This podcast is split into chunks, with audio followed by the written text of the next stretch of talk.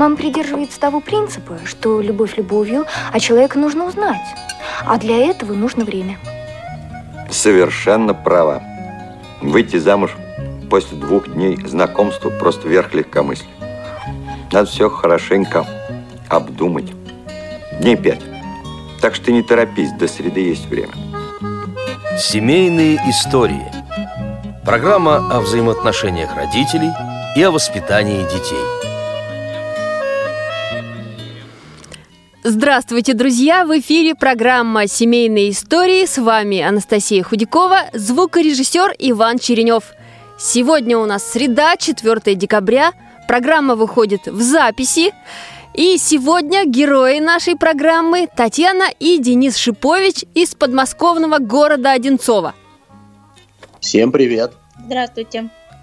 Очень рада вас сегодня слышать. Спасибо, что нашли время поучаствовать в программе.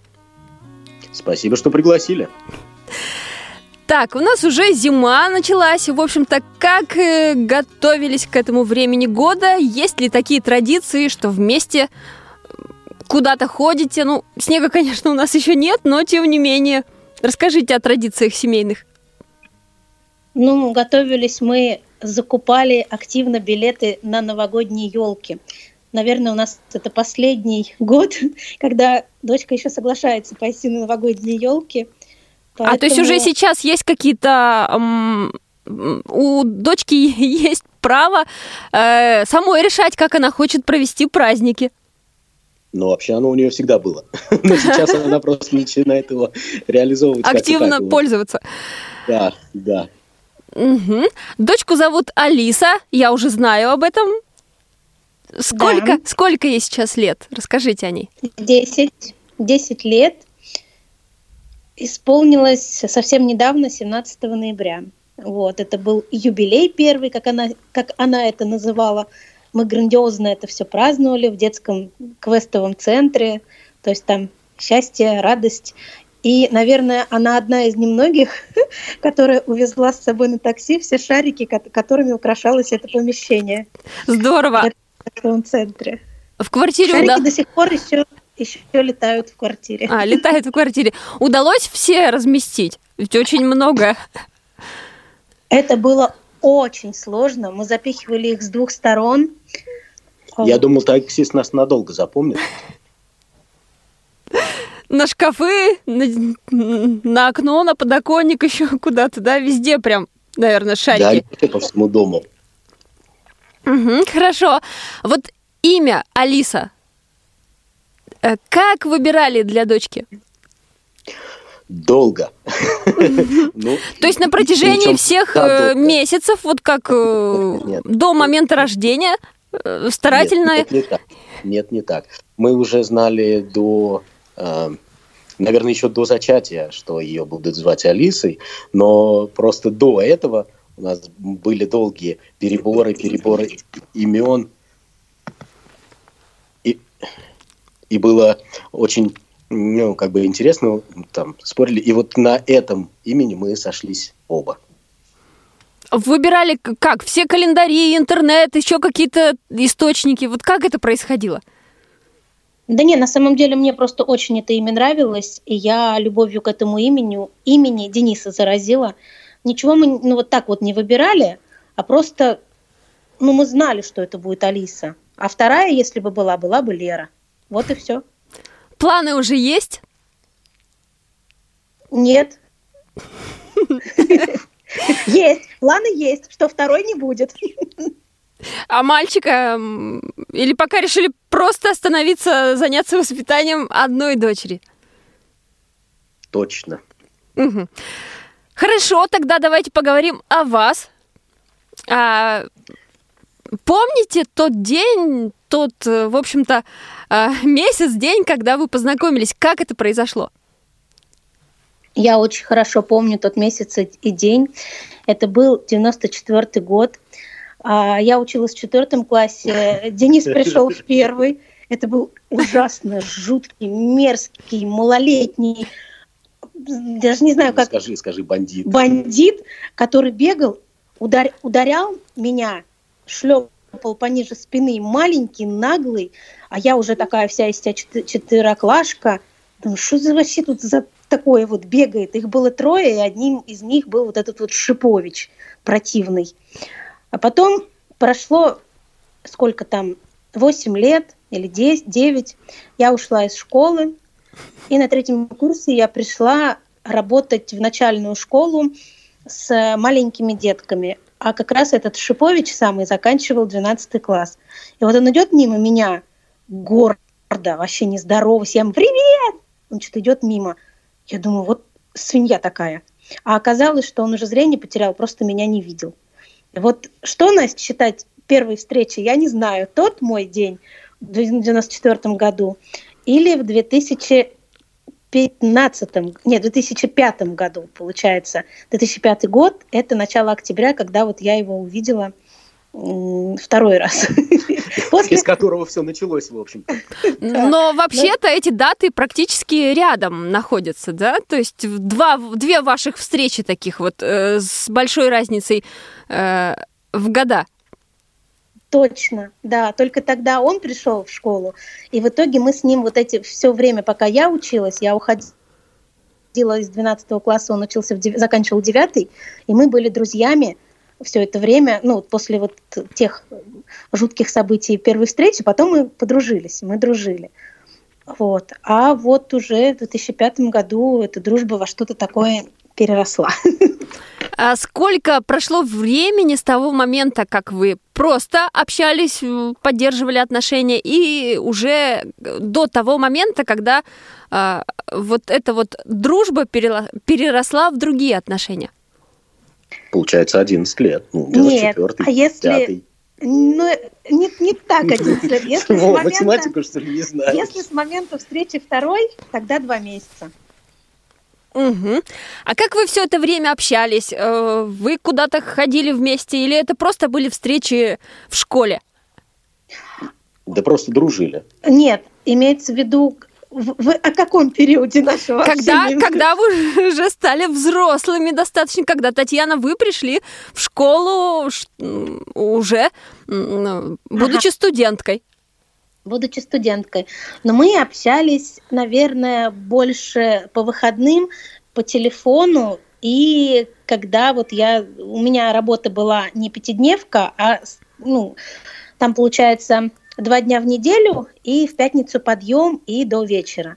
Ну, то есть вот в такие вот пробелы мы общались. Но больше, больше всего мы, наверное, общались по телефону, потому что мы висели на этом телефоне ночами, днями и по выходным встречались. Угу. В тот момент вы жили далеко друг от друга? Как вот? Можно да. же было там погулять в выходной день? В разных сторонах Московской области. Денис жил в Щелково, а я в Одинцово. И, кстати, вот Денис, как я уже упомянула, потерял зрение, и для того, чтобы ему суметь доезжать из Щелкова до Одинцова, он взял трость и решил ну вот, вот ему любовь помогла реабилитироваться, можно так сказать. Сначала мы встречались на вокзале, а потом он уже сам научился приезжать в Одинцово.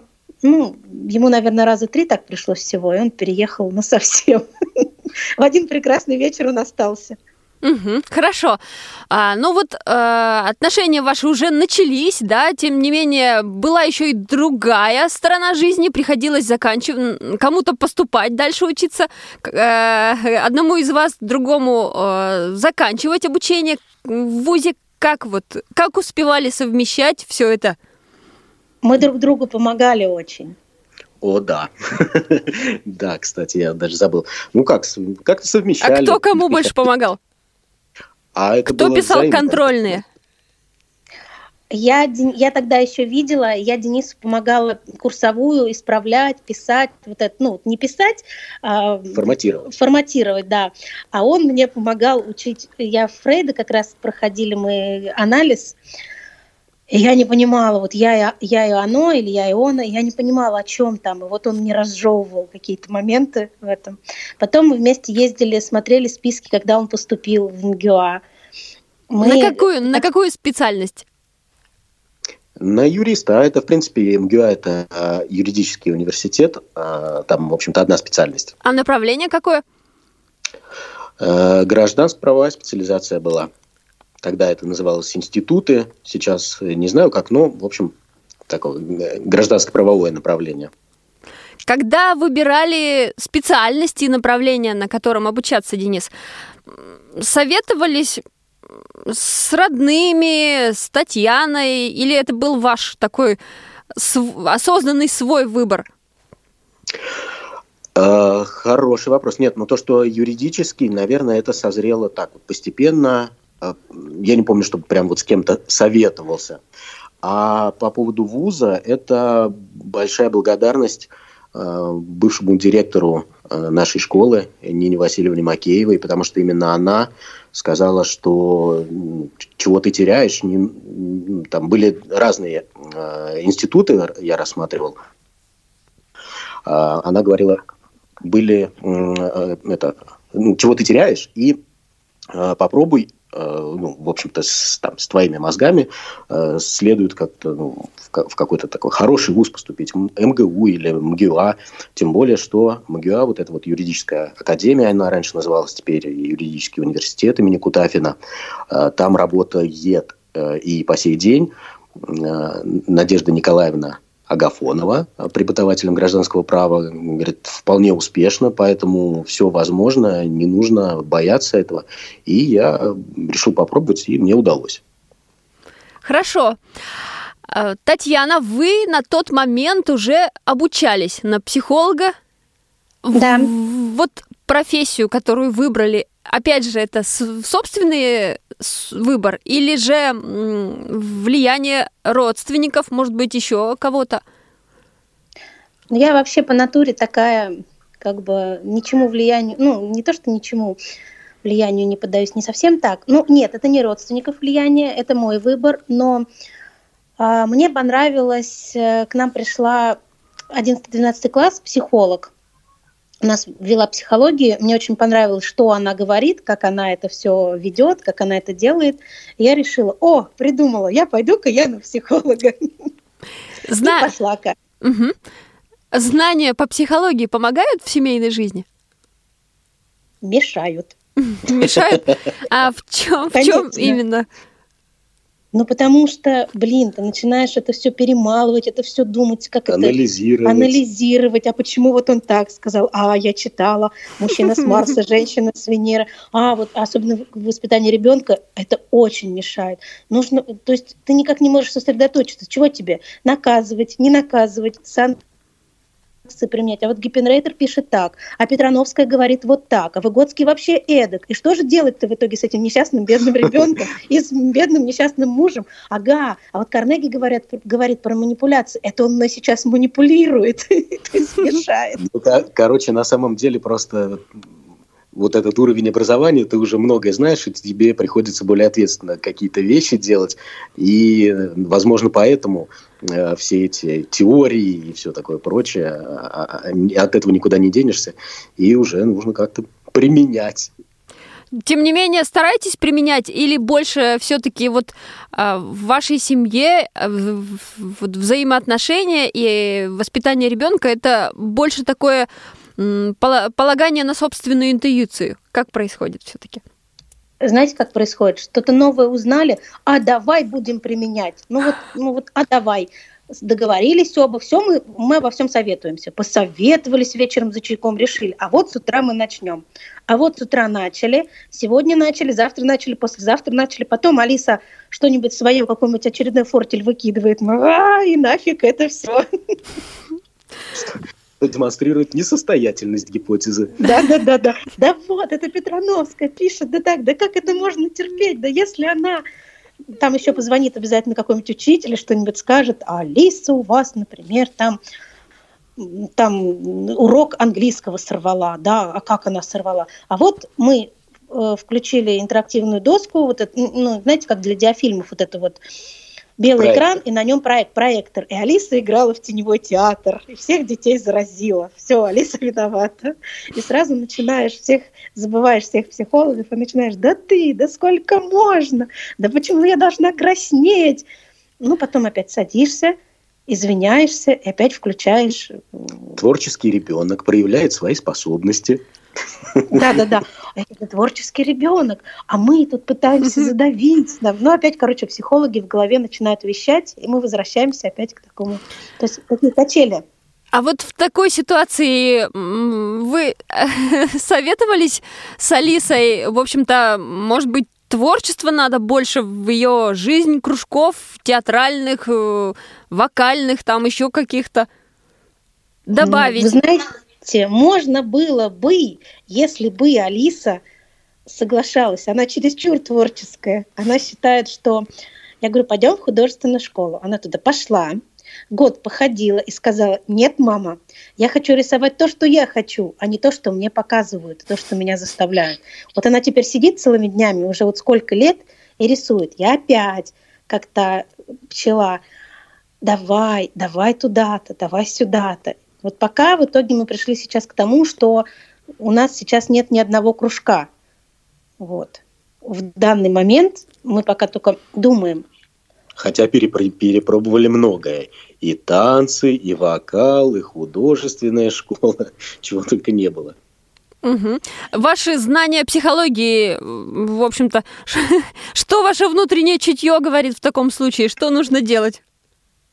Нужно оставить ее пока в покое и дождаться, когда она сама будет ходить за нами и просить, отдайте меня на теннис, отдайте меня на танцы, на вокал, в бассейн, куда угодно.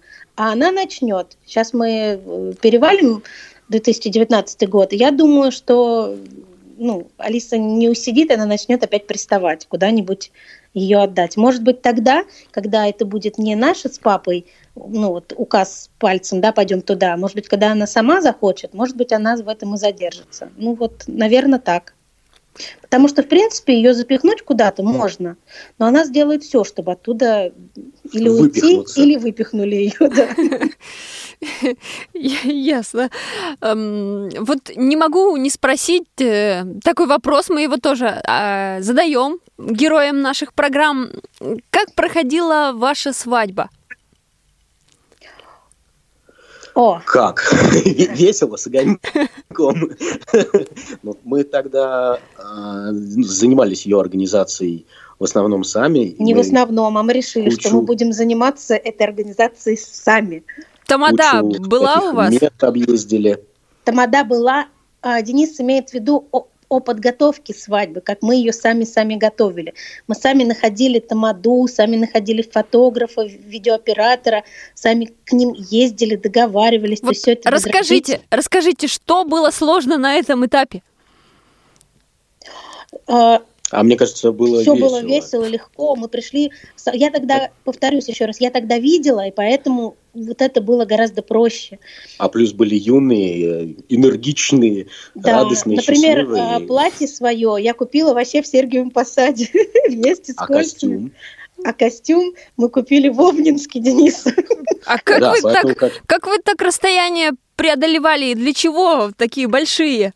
А смотрите, поехали к подружке в Сергиев Посад. Вау, салон платьев, а дай-ка я зайду-ка. И уехали в итоге с платьем. Да к платью еще купили кольца на машину, кольца украшать помещение, кучу гирлянд, бутоньерку, а на машину вот эти на зеркала цветочки. В итоге, как два верблюда, в метро мы решили не ехать, и мы доехали от Сергея Посада до Ярославского вокзала и пошли, у нас до Одинцова ходит от Каланчевской еще электричка. Поперлись на эту электричку, попали в перерыв, но счастливые и довольные сидели с этими мешками на скамейке. А вот в Обнинске, в Калужской области, там а, родственники просто живут, и мы туда, к ним, и, в общем-то, нас мы свадьбу там справляли, нас расписывала сестра Татьяны, э, которая на тот момент работала в ЗАГСе, поэтому у нас там был такой блат, если можно так сказать. Вот. Мы шутили, конечно, но зато было очень так по-семейному. Да. Когда началась уже самостоятельная семейная жизнь, какие трудности, какие сложности, прежде всего, бытовые были в тот момент? И если они Это сейчас... тебе вопрос. Мне никаких, потому что самостоятельная жизнь у нас началась, как только, я вам уже говорила, он в один прекрасный момент в июне приехал и остался. Ну, нет, небольшие сложности были, хотелось же удивить, и я звонила своей А учитель, нет, воспитательница, которая в школе-интернате у меня была, Татьяна Евгеньевна Касаткина, и трясла ее. Татьяна Евгеньевна, как варить борщ? А как делать котлеты? Потому что почему-то у нас такая позиция была, мы хотели э, принципиально там роди- перед родителями, там, мы самостоятельные. Вот можно было у мамы спросить, но я почему-то звонила воспитательнице. Вот не знаю, что это был за такой бзик, но э, как бы вот, вот так. А так трудностей не было, потому что мы жили как раз с моими родителями, но мы тут же сказали, что мы будем питаться отдельно, разделили полки в холодильнике. Но мама все равно там сварит что-то, угощала нас, понятное дело. Там, ти- типа угощала, на самом деле я уже сейчас понимаю, что покупала она все это на, на, на четверых. Вот. И давала мне поиграть в хозяюшку. А я, а я искренне считала, что я такая вся самостоятельная. Борщ быстро научились готовить? Да, быстро. А сейчас какие коронные блюда есть в вашей семье, которые вот вы обязательно готовите, когда приезжают родственники, друзья? Это вопрос к Денису. Так, Денис, что ли, теперь у нас готовит? Нет, нет, Да, не, ну просто у нас такое семейное, на самом деле, разделение готов, обязанностей. готовлю я, А а, ем я. Вот, а ест он, поэтому вопрос к нему. Не, ну коронное блюдо, а, оно звучит э, как- как-то, э, как сказать, очень, просто. Нет, наоборот, курица с картошкой. Но, но, несмотря на это, почему-то все от нее, от этого блюда без ума. Вот кто не приезжают, и гости, и родственники а, отмечают, что вот это блюдо удается прямо вообще. А, кстати, это блюдо перешло ко мне от мамы.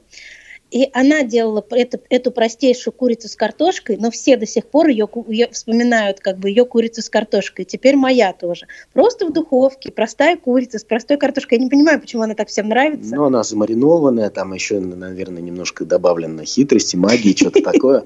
Поэтому Специи, наверное, разные. Никаких специй там нет, в том-то все и дело.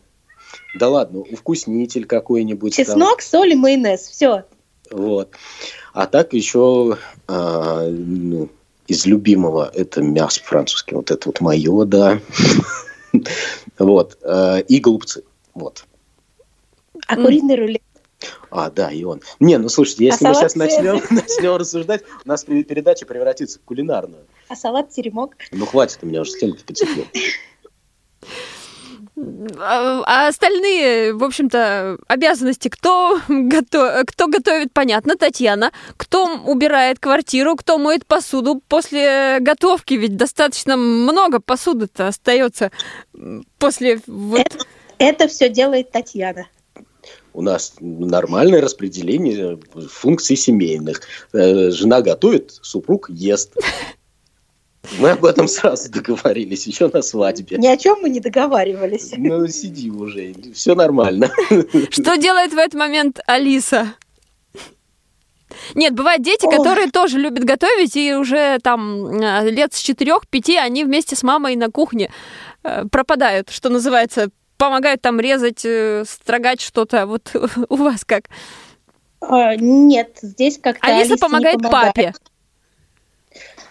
Да нет, Алиса, наверное, в этот момент зани- занимается, раз и речь идет о приезде гостей, занимается разбором своих завалов творческих на столе, на подоконнике, э, рядом с которым повезло стоять столу на полках, которые висят над этим несчастным столом, и вокруг стола тоже. Поэтому у Алисы, в принципе, когда Алиса творит, у нее летит все в разные стороны.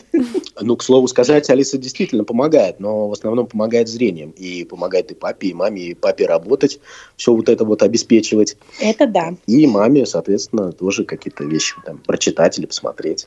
Это да. И посуду моет Алиса, но это она вздыхает. У нас тут очень мяукает почему-то кот. Вот я Потому он слышу и пытаюсь понять, где, где это. А где Он вы, рядом, где вы кота оставили, что он так э, жалобно мяукает? Он просится то в комнату, он то из комнаты. очень.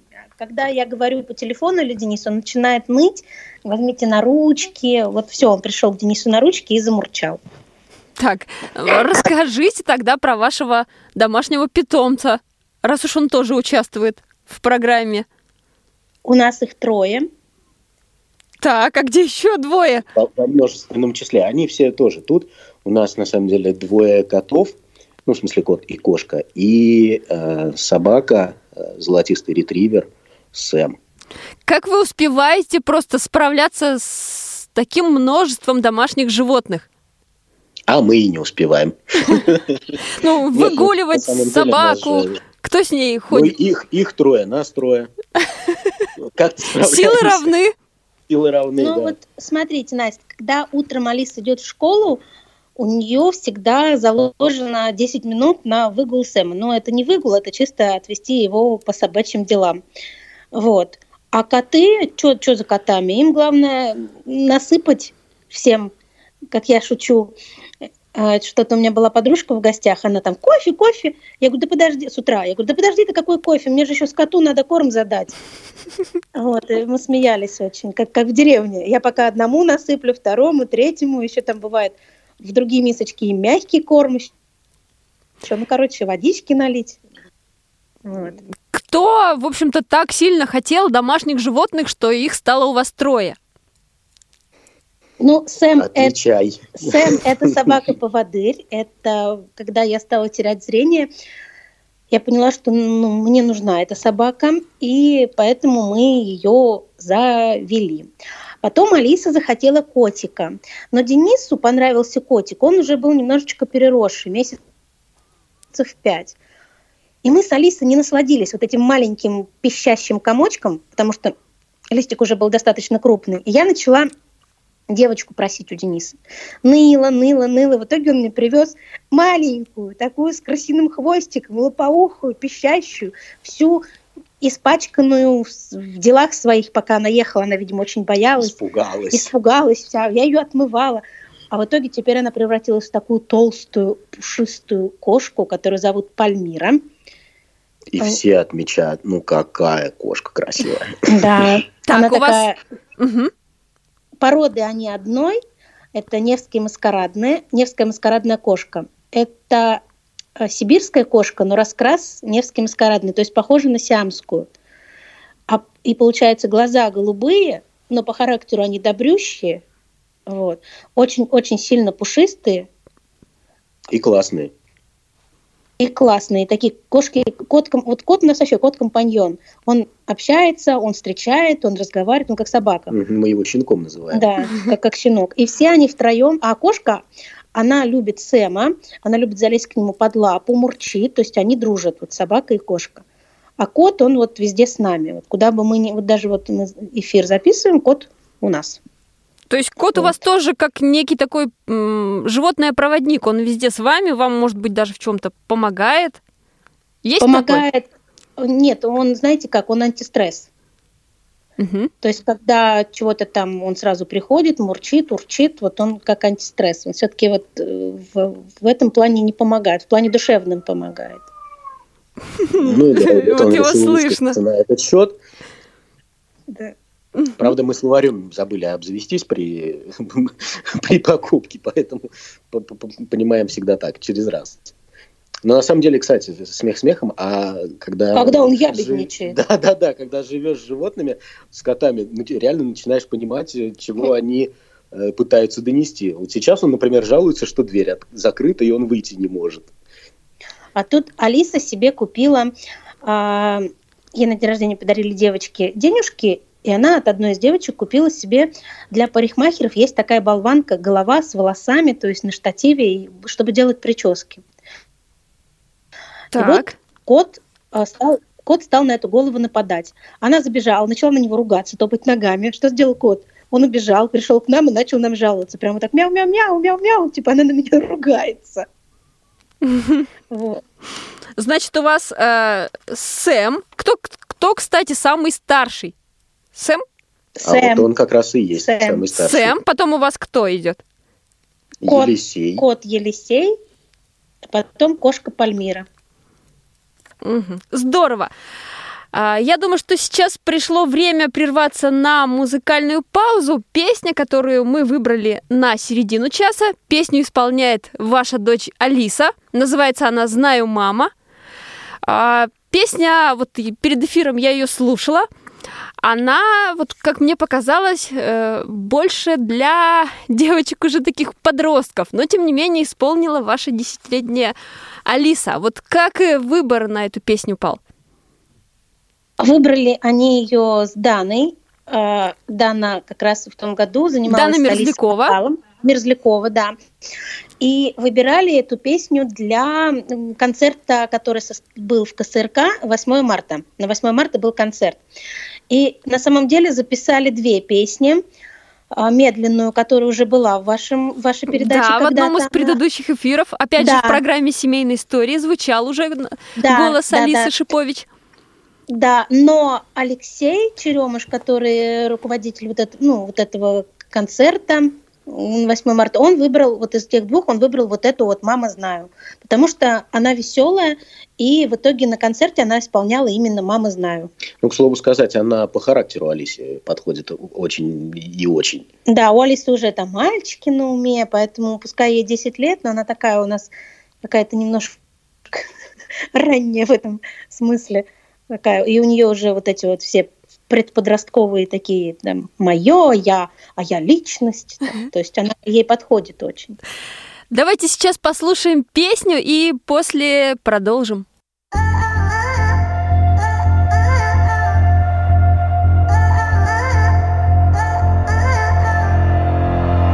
Ах, мама, знаю, ты как всегда права, витаю в облаках, и все дела заброшены ничего хорошего. Вот ты серьезно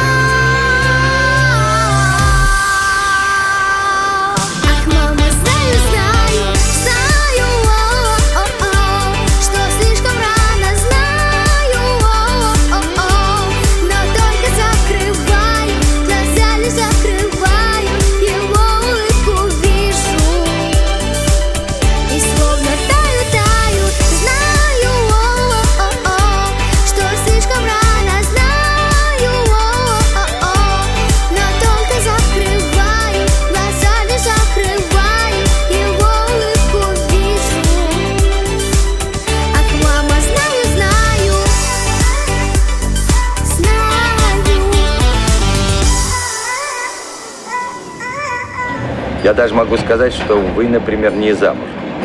М? Если я не ношу обручального кольца, это еще ни о чем не говорит. Даже если бы вы носили три обручальных кольца, все равно вы не замуж. У вас взгляд незамужней женщины. А что, незамужние женщины смотрят как-то по-особенному? Конечно. Они смотрят оценивающе. Так смотрят милиционеры, руководящие работники и незамужние женщины. Семейные истории. Программа о взаимоотношениях родителей и о воспитании детей. В эфире программа «Семейные истории», и сегодня в этой программе участвуют Татьяна и Денис Шиповичи из города Одинцова. Песню, которую вы сейчас слышали, исполняла дочь Алиса.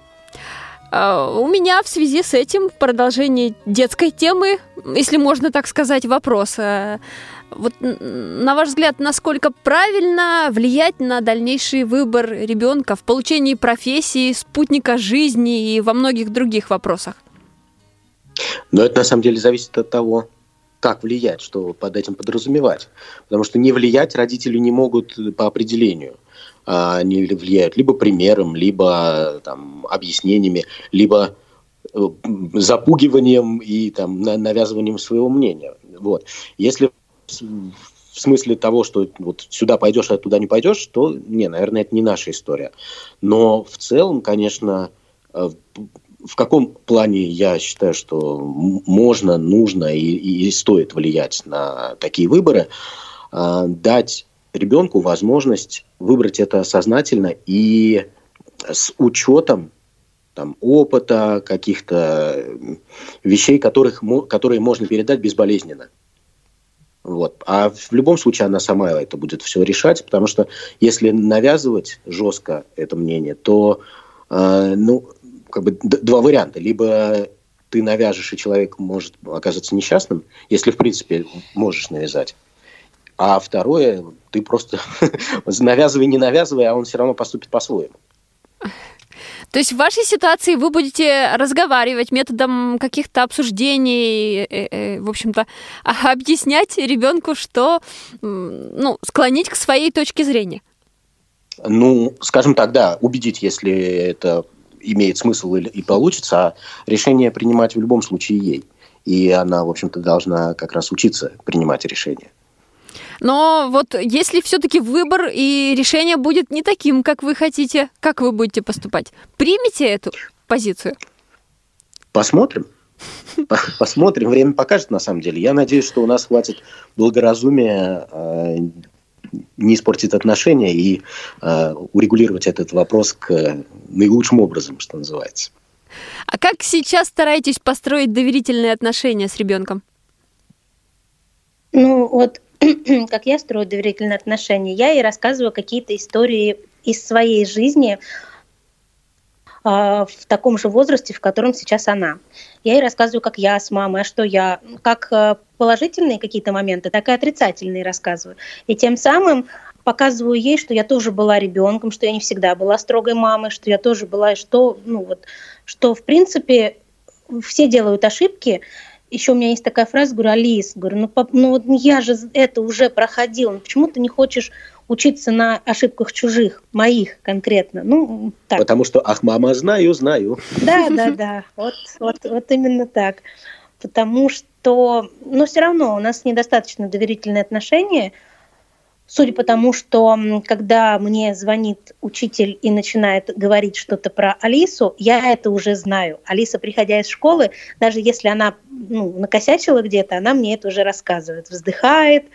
Ну вот, мам, я там с девочкой, что с девочкой, подралась. Говорю, как?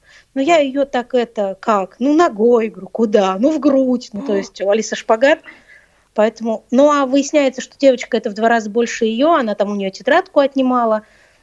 Ну, короче, а самое главное, что в итоге под камерами это все было. Я говорю, Алиса. Вот, так что я Ну, ты считаю, бы ее хоть где-то в стороночке, что ли. Да ладно.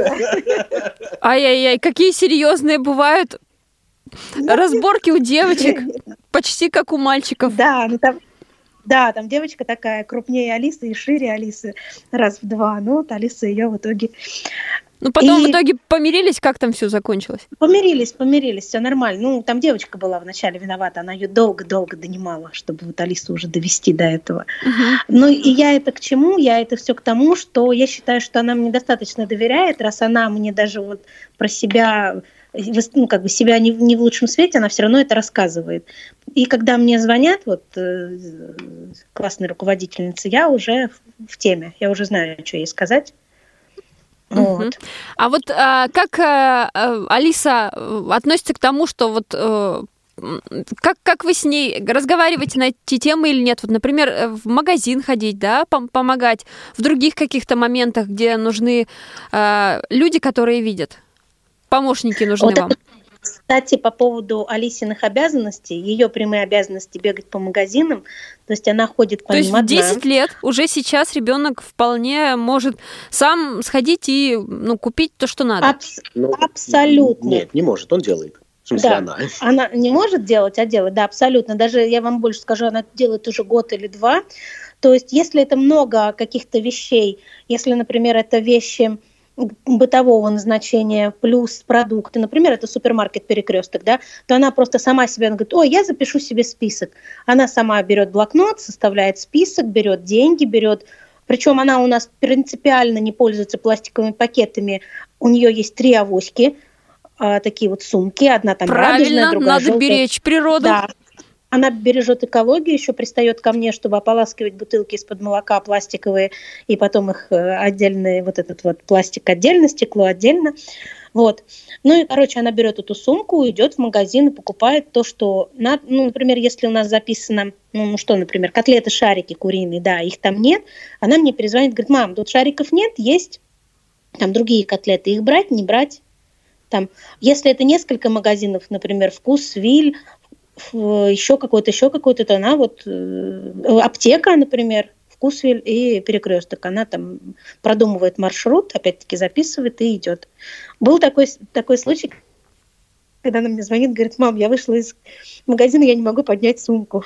В итоге мне пришлось быстро натягивать на себя что-то и бежать за ней. Помогать ей дотащить эту сумку. А ведь Вот. правда а с когда прод- мы с ней ходим, Так. Да, Р- Я спрошу тогда, да, поскольку мы остановились.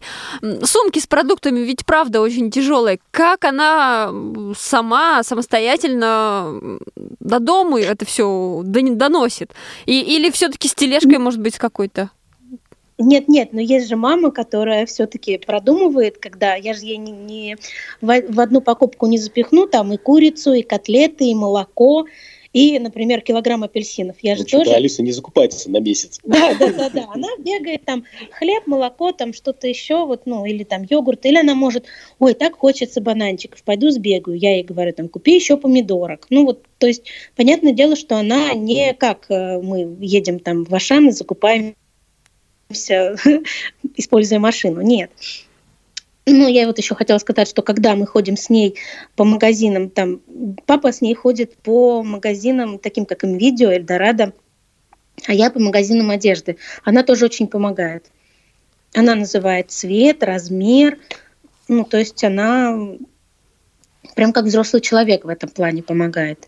Единственное, что в силу возраста она не может оценить, как сидит на мне та или иная модель, но я с ней, например, за платьем с Алисой я и не пойду. Я пойду с Алисой там за футболкой, за джинсами.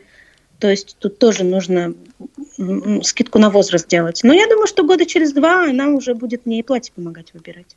А у вас э, есть такое сейчас ощущение, что ребенок вот за счет того, что она сама может ходить в магазин за продуктами, там в каких-то а, магазины техники электронной, магазины одежды с вами ходит, оценивает все это так по-взрослому, что она уже сейчас достаточно а, по уровню мышления старше своих лет.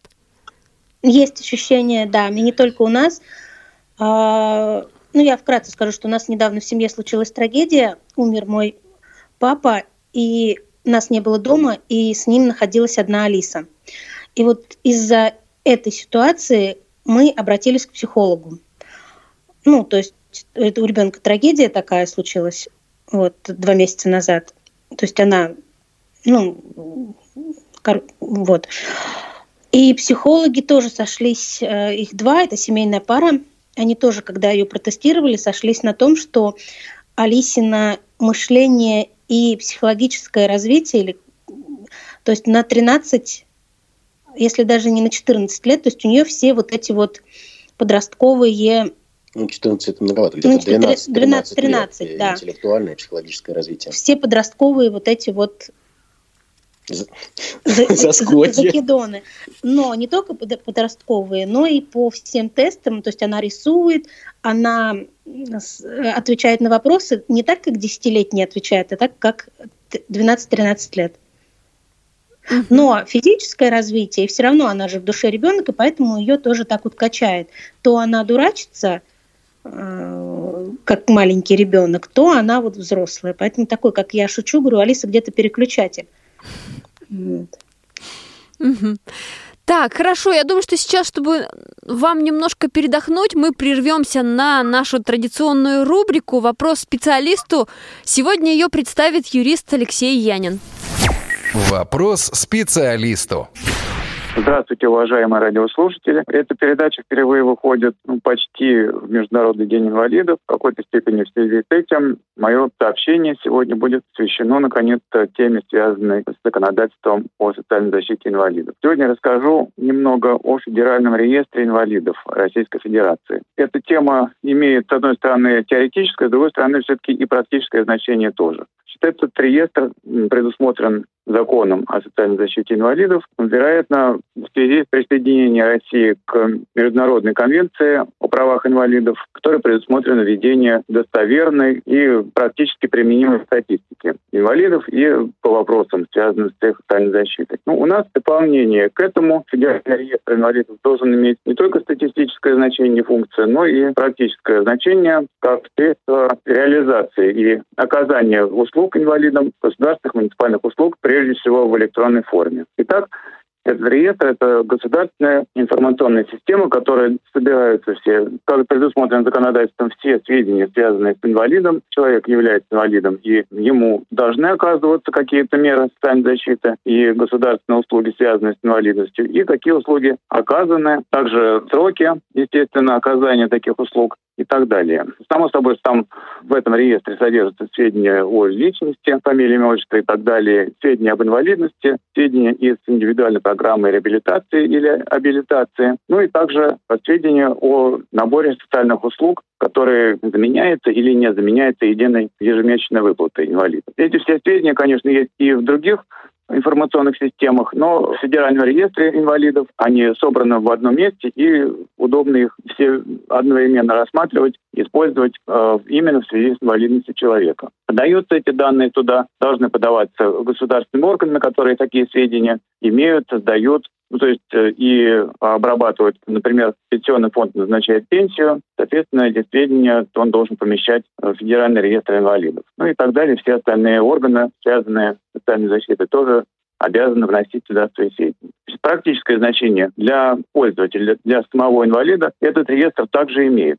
Ну, во-первых, посмотреть сведения о себе можно в этой системе через э, личный кабинет в пенсионном фонде, воспользовавшись данными для входа в систему государственных услуг. Можно, во-первых, посмотреть сведения о себе, там, в том числе узнать много нового. Вот. И самое главное, что законодательством, ну, многими законами предусмотрено, что если данные о человеке, там, копия документа, допустим, или реквизиты документа есть э, в государственных информационных системах, то при оказании человеку государственных услуг он не обязан представлять такой документ. То есть, ознакомившись со сведениями о себе в Федеральном реестре инвалидов, мы можем не приносить копию соответствующего документа, а государственному органу сказать, что эти сведения уже есть в государственных информационных системах, и оттуда они могут быть получены и, соответственно, использованы при оказании нам следующие государственные муниципальные услуги. Вот таким образом этот реестр инвалидов, он часто фигурирует в законодательстве, в информациях различных и имеет для нас практическое значение, но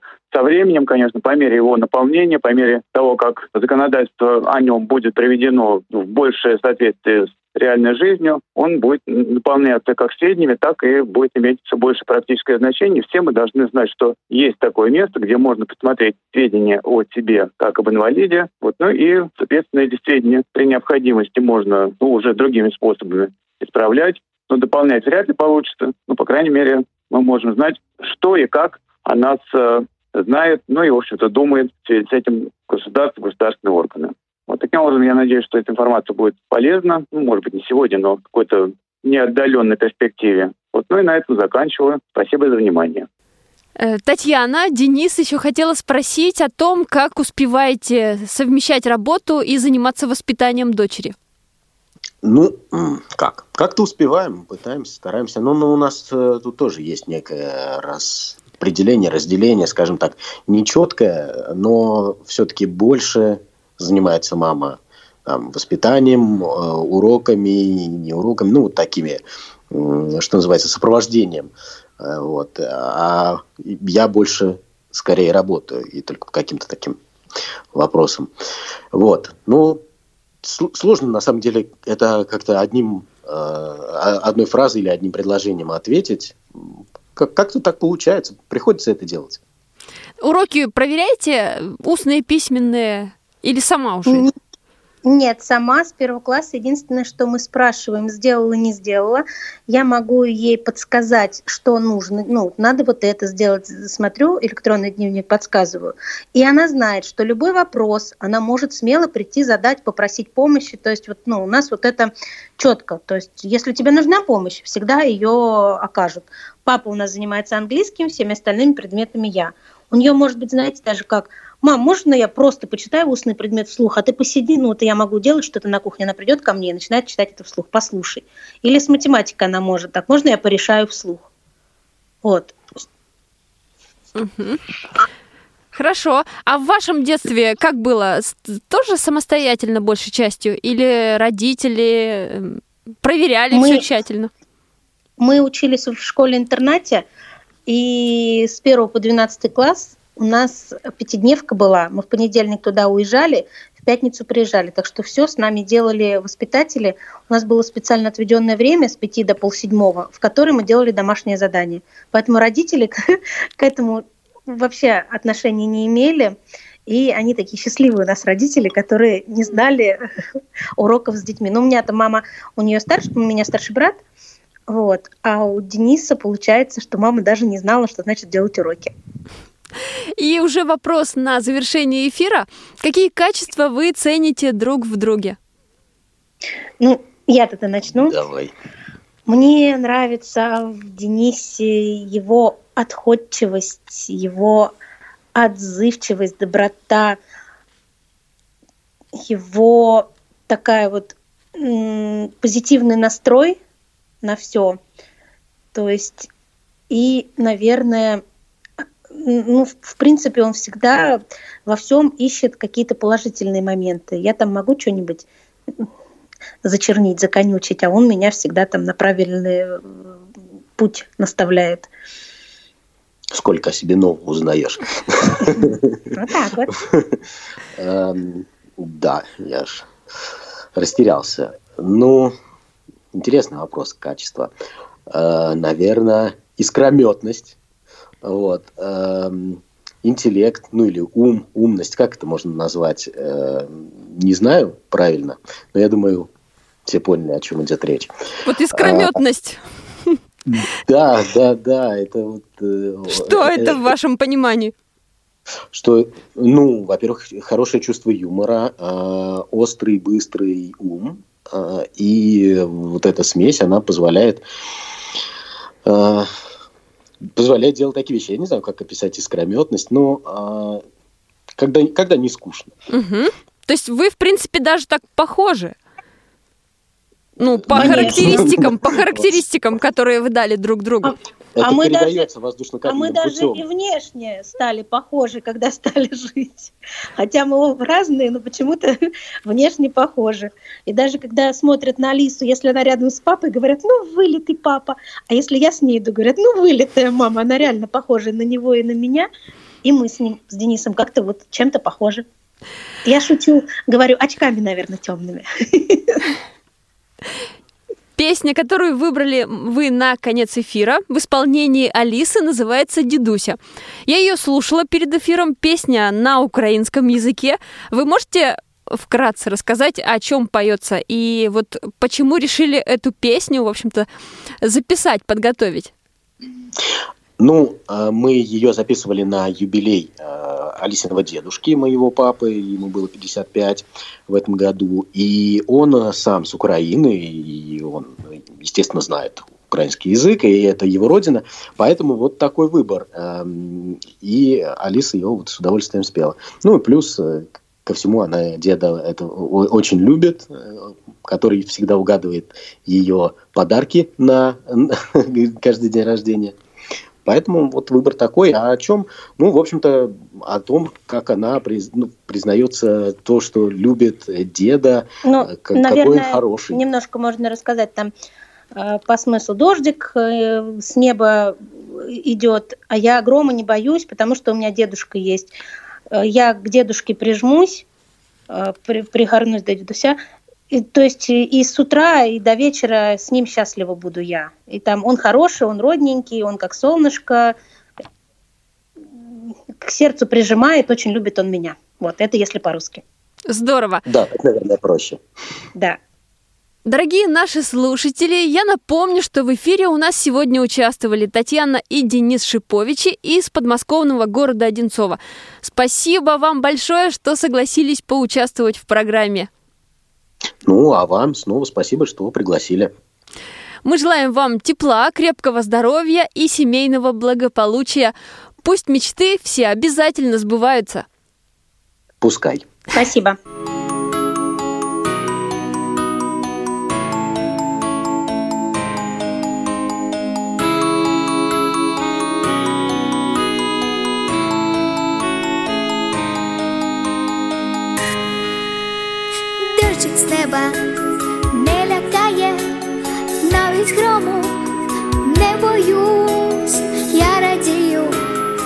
Співаю, бо у мене є дідусь,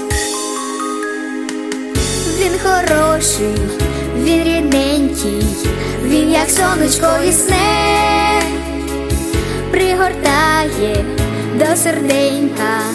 Дуже любить він мене подивлюся в добрі очі, пригорнусь до дідуся і від ранку, і до ночі. Разом з ним щаслива я.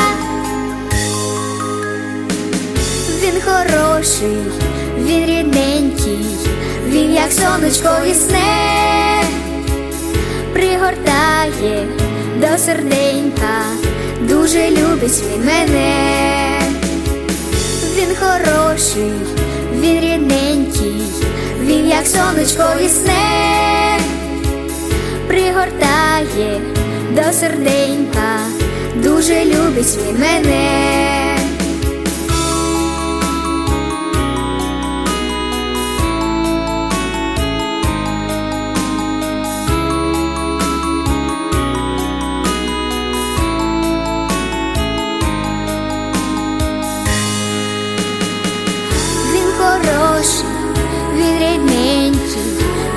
Сонечко існе, пригортає до серденька, дуже любить він мене, ти хороший, ти рідненький, ти як сонечко існе, пригортаєш до серденька, дуже любиш ти мене.